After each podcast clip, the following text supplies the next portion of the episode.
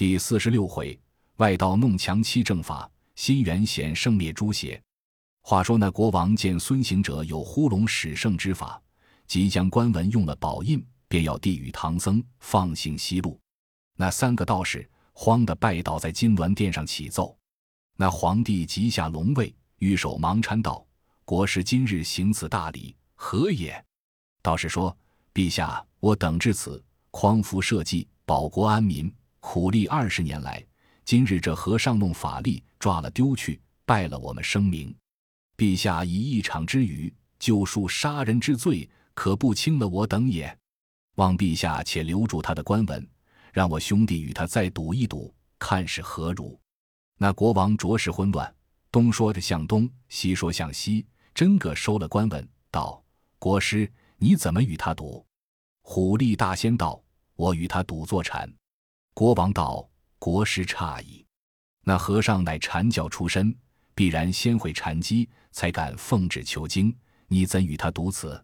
大仙道：“我这坐禅比常不同，有一艺名，叫做云梯显圣。”国王道：“何为云梯显圣？”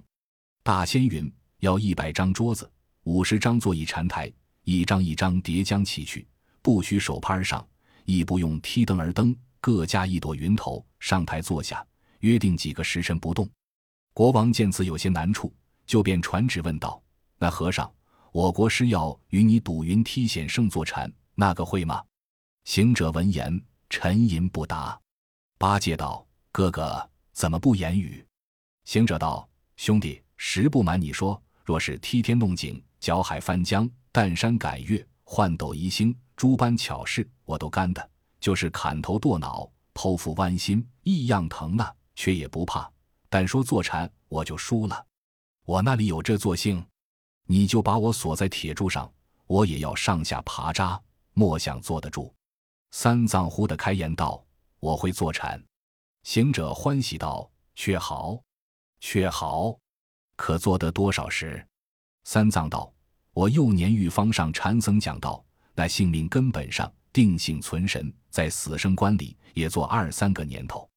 行者道：“师傅若做二三年，我们就不取经吧，多也不上二三个时辰就下来了。”三藏道：“徒弟呀，却是不能上去。”行者道：“你上前答应，我送你上去。”那长老果然和掌当兄道：“贫僧会坐禅。”国王叫传旨立禅台，国家有倒山之力，不消半个时辰。就设起两座台在金銮殿左右，那虎力大仙下殿立于阶心，将身一纵，踏一朵席云，径上西边台上坐下。行者拔一根毫毛，变作假象，陪着八戒、沙僧立于下面。他却做五色祥云，把唐僧搓起空中，径至东边台上坐下。他又敛祥光，变作一个鹪鹩虫，飞在八戒耳朵边道：“兄弟，仔细看着师傅。”在莫与老孙替身说话，那呆子笑道：“李会德，李会德。”却说那陆力大仙在绣墩上坐看多时，他两个在高台上不分胜负。这倒是救助他师兄一功，将脑后短发拔了一根，捻着一团弹将上去，竟至唐僧头上，变作一个大臭虫，咬住长老。那长老先前绝痒，然后绝疼，原来坐禅的不许动手。动手算输，一时间疼痛难禁，他缩着头，就着衣襟擦痒。八戒道：“不好了，师傅牙儿风发了。”沙僧道：“不是，是头风发了。”行者听见道：“我师傅乃直诚君子，他说会坐禅，断然会坐；说不会，只是不会。君子家岂有谬乎？你两个休言，等我上去看看。”好行者应的一声。飞在唐僧头上，只见有豆粒大小一个臭虫叮他师傅，慌忙用手捻下，替师傅挠挠摸摸。那长老不疼不痒，端坐上面。行者暗想道：“和尚头光，狮子也安不得一个，如何有此臭虫？想是那道士弄得玄虚，害我师傅。哈哈，枉自也不见输赢，等老孙去弄他一弄。”这行者飞将去。金殿兽头上落下，摇身一变，变作一条七寸长的蜈蚣，竟来到石壁凹里叮了一下，那倒是坐不稳，一个筋斗翻江下去，几乎丧了性命。幸亏大小官员人多救起。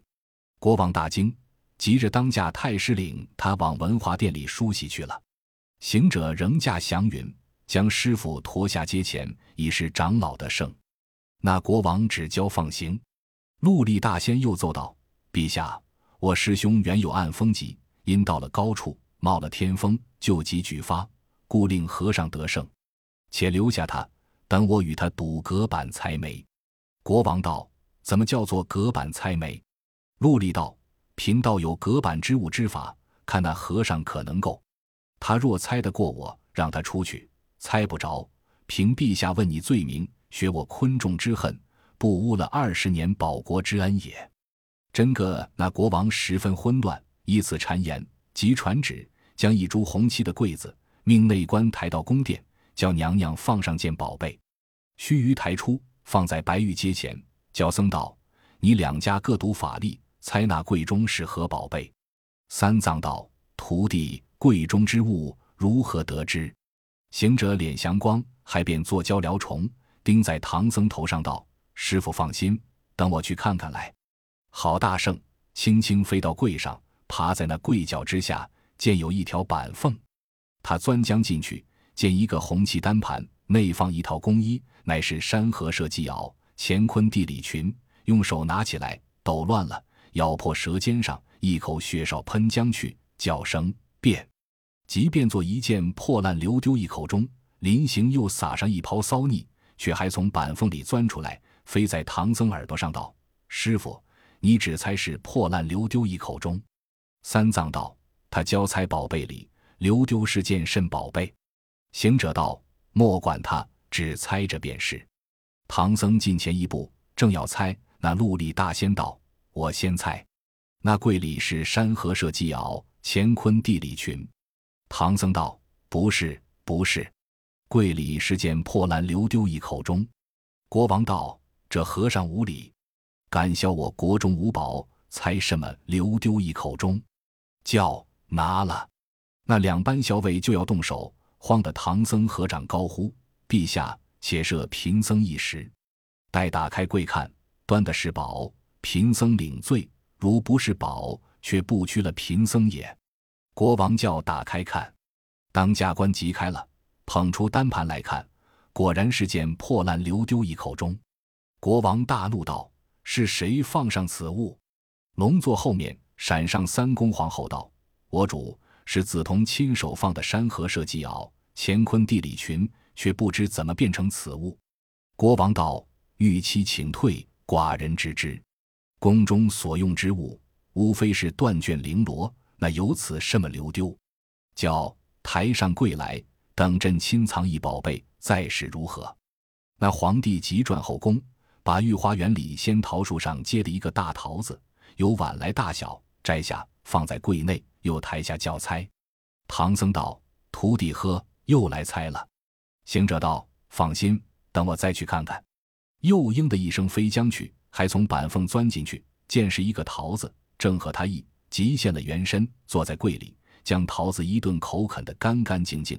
连两边腮凹都啃净了，将盒安在里面，仍便叫辽虫飞将出去，钉在唐僧耳朵上道：“师傅，只猜是个桃核子。”长老道：“徒弟呵，休要弄我。先前不是口快，几乎拿去典刑。这番须猜宝贝方好。桃核子是甚宝贝？”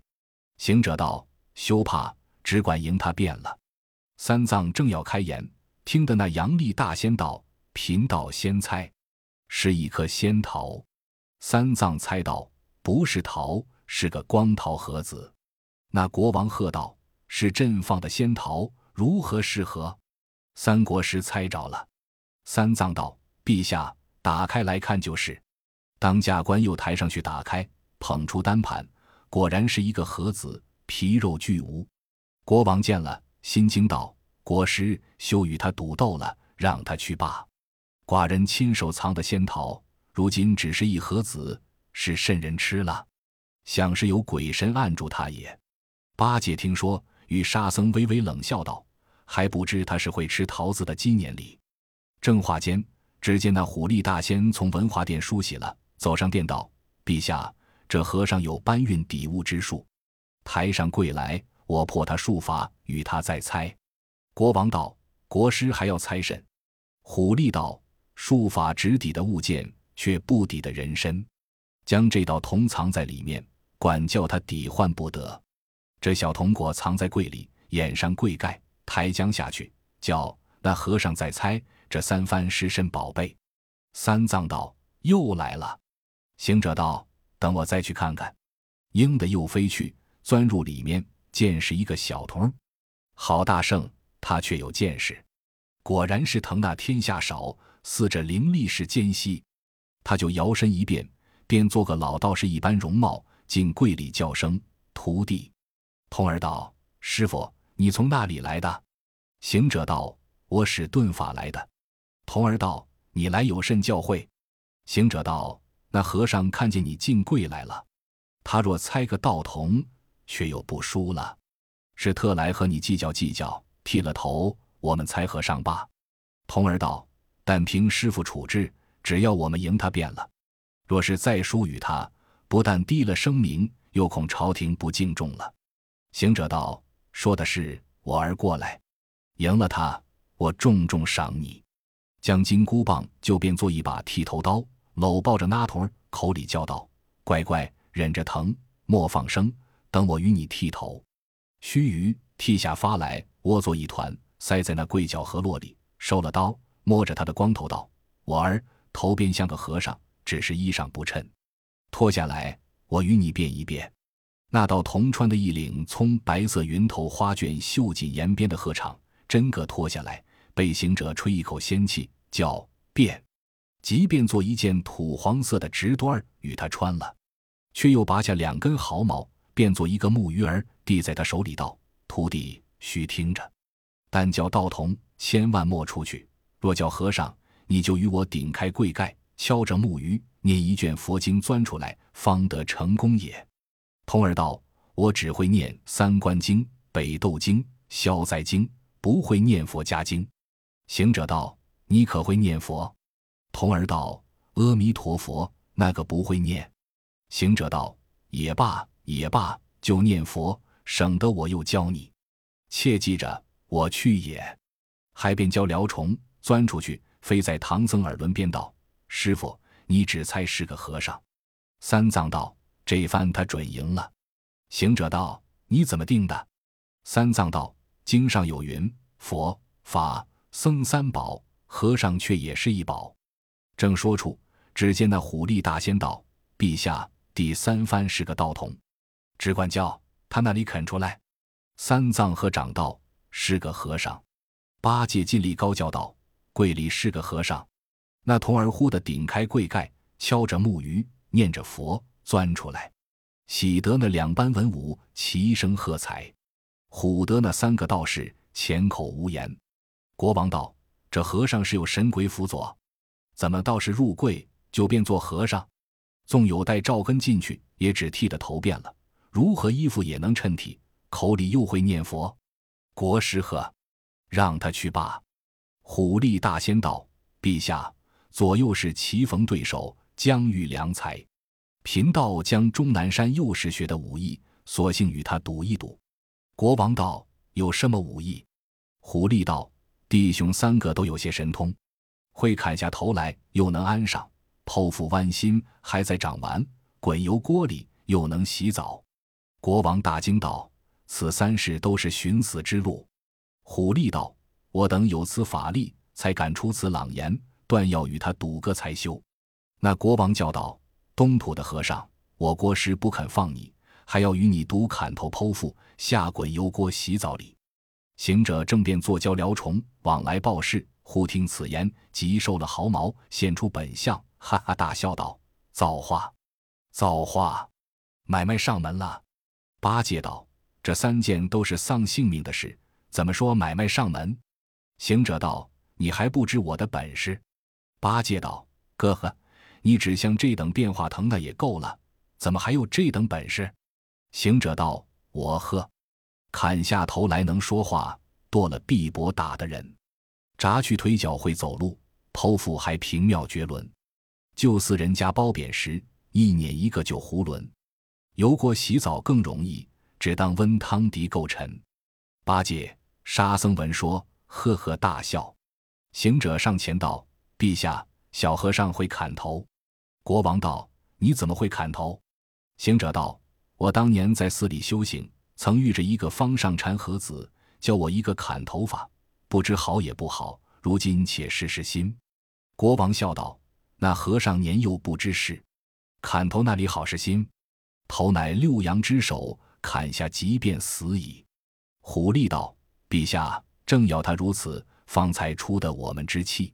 那昏君信他言语，即传旨教设沙场。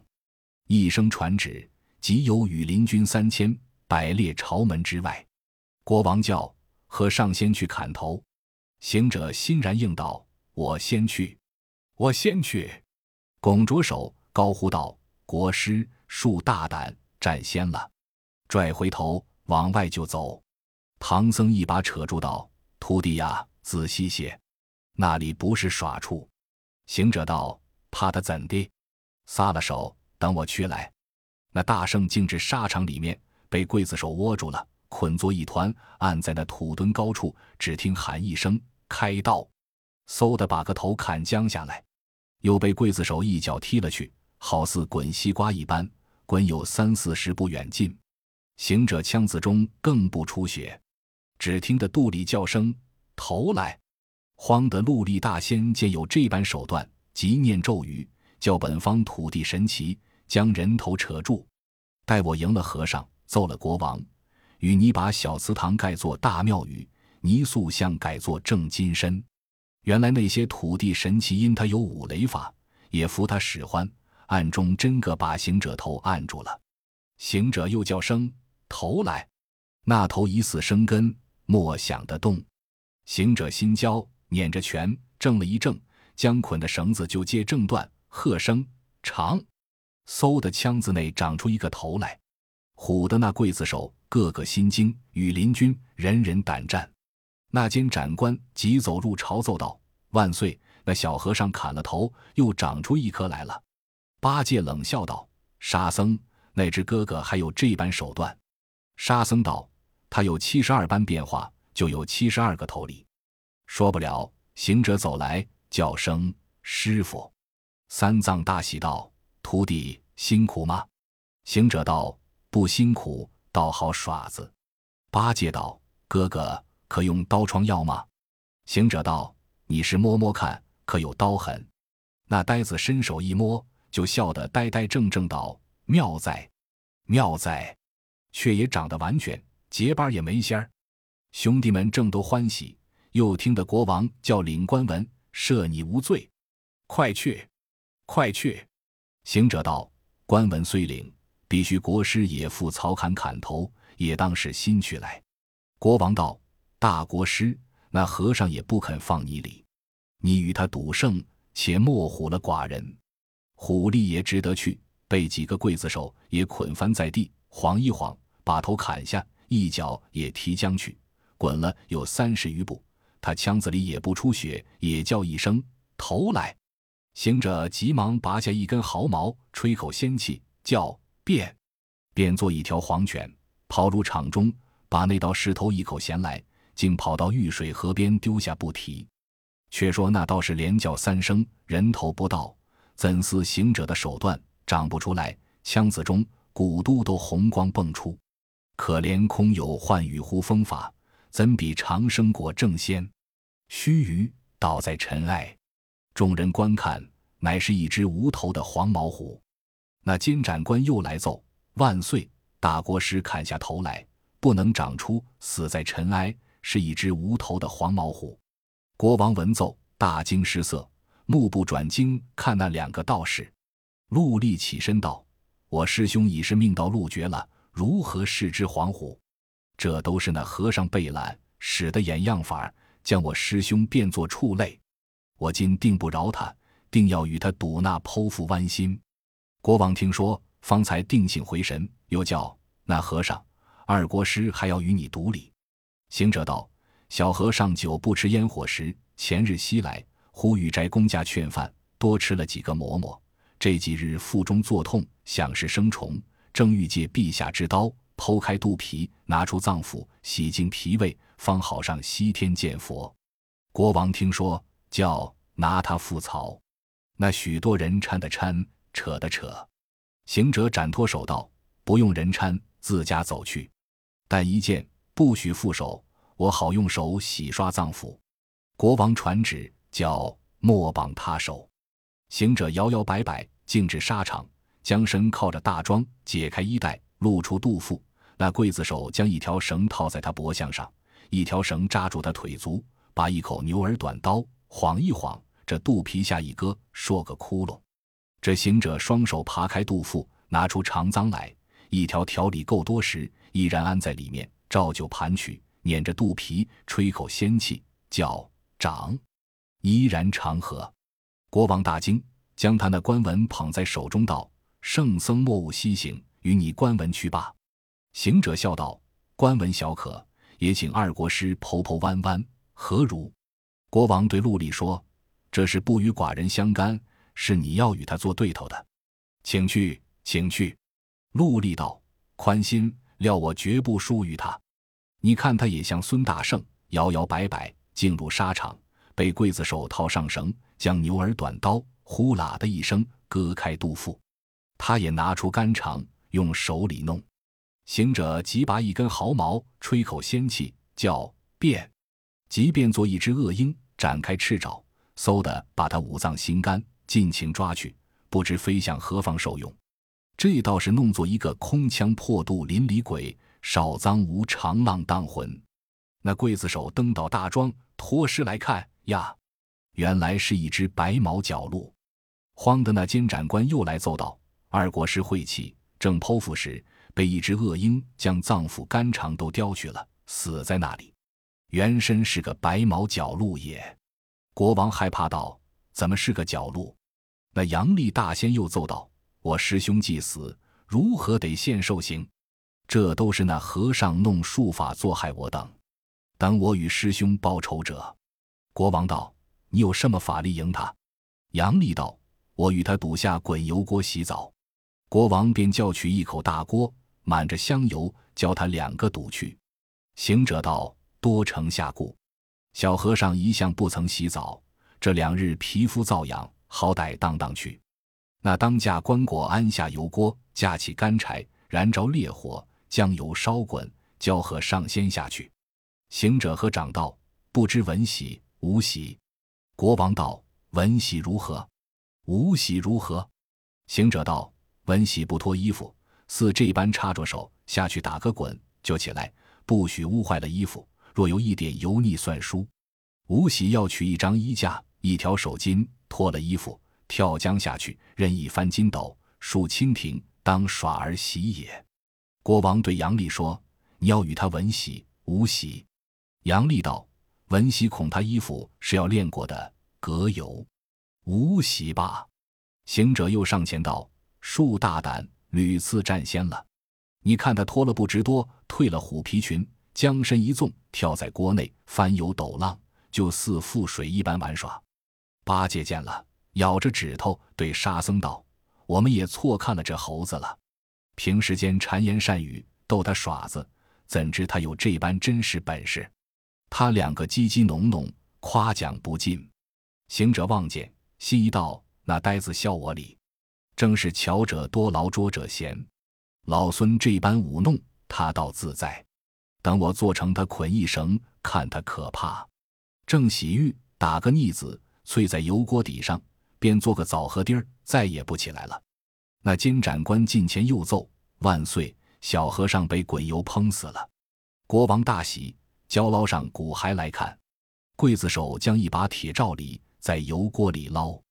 原来那照里眼稀，行者变得定小，往往来来，从眼孔漏下去了。那里捞得着，又奏道：“和尚身微骨嫩，俱扎化了。”国王叫拿三个和尚下去。两边校尉见八戒面凶，先揪翻，把背心捆了。慌得三藏高叫：“陛下赦贫僧一时！我那个徒弟自从归教，立立有功，今日冲撞国师，死在油锅之内。”奈何先死者为神，我贫僧怎敢贪生？正是天下官员也管着天下百姓。陛下若叫臣死，臣岂敢不死？指望宽恩，赐我半盏良江水饭，三张纸马，容到油锅边，烧此一墨纸，也表我师徒一念，那时在领罪也。国王闻言道：“也是，那中华人多有义气，命取些江饭、黄钱与他。果然取了，递与唐僧。唐僧教沙和尚同去，行至阶下，有几个校尉。”把八戒揪着耳朵拉在锅边，三藏对郭柱曰：“徒弟孙悟空，自从受戒拜禅林，护我西来恩爱深，指望同时成大道。何期今日你归阴？生前只为求经义，死后还存念佛心。万里英魂须等候，幽冥作鬼上雷音。”八戒听见道：“师傅不是这般主了。沙和尚，你替我垫江饭。”等我倒，那呆子捆在地下，气呼呼的道：“闯祸的泼猴子，无知的弼马温，该死的泼猴子，油烹的弼马温，猴了账，马温断根。”孙行者在油锅底上听得那呆子乱骂，忍不住现了本相，赤淋淋的站在油锅底道：“囊造的笨货，你骂那个理？”唐僧见了道：“徒弟下杀我也。”沙僧道：“大哥干净推羊死惯了。”慌的那两班文武上前来奏道：“万岁！那和尚不曾死，又打油锅里钻出来了。”监斩官恐怕虚狂朝廷，却又奏道：“死是死了，只是日期犯凶，小和尚来显魂礼。”行者闻言大怒，跳出锅来，开了油腻，穿上衣服，撤出棒，握过监斩官这头一下，打做了肉团，道：“我显什么魂礼？”虎德多官连忙解了八戒，跪地哀告：“恕罪，恕罪！”国王走下龙座，行者上殿扯住道：“陛下不要走，且教你三国师也下下油锅去。”那皇帝战战兢兢道：“三国师，你救朕之命，快下锅去，莫叫和尚打我。”杨丽下殿，招一行者脱了衣服，跳下油锅，也那般知无洗浴。行者放了国王进油锅边。叫烧火的天柴，却伸手探了一把呀，那滚油都冰冷，心中暗想道：“我洗时滚热，他洗时却冷。我晓得了，这不知是那个龙王在此护持他哩。”即纵身跳在空中，念声俺字咒语，把那北海龙王唤来。我把你这个带脚的蚯蚓，有鳞的泥鳅，你怎么住到是冷龙护住锅底，叫他显生迎我？唬得那龙王诺诺连声道：“敖顺不敢相助。”大圣原来不知这个孽畜苦修行了一场，脱的本壳，却只是五雷法真兽，其余多了棒门，难归仙道。这个是他在小茅山学来的大开包。那两个已是大圣破了他法，现了本相。这一个也是他自己练的冷龙，只好哄瞒世俗之人耍子，怎瞒得大圣？小龙如今就收了他冷龙，管教他骨碎皮焦，显什么手段？行者道：“趁早收了，免打。”那龙王化一阵旋风，到油锅边，将冷龙捉下海去，不提。行者下来，与三藏、八戒、沙僧立在殿前，见那道士在滚油锅里打正，爬不出来，滑了一跌，霎时间骨脱皮焦肉烂。监斩官又来奏道：“万岁，三国师札化了也。”那国王满眼垂泪，手扑着玉案，放声大哭道：“人身难得，果然难！不遇真传莫炼丹，空有驱神咒水术，却无延寿保生丸。元明混怎涅槃？徒用心机命不安。早觉这般轻者错，何如觅石稳居山？这正是点金炼汞成何己？幻雨呼风总是空。”毕竟不知师徒们怎地维持，且听下回分解。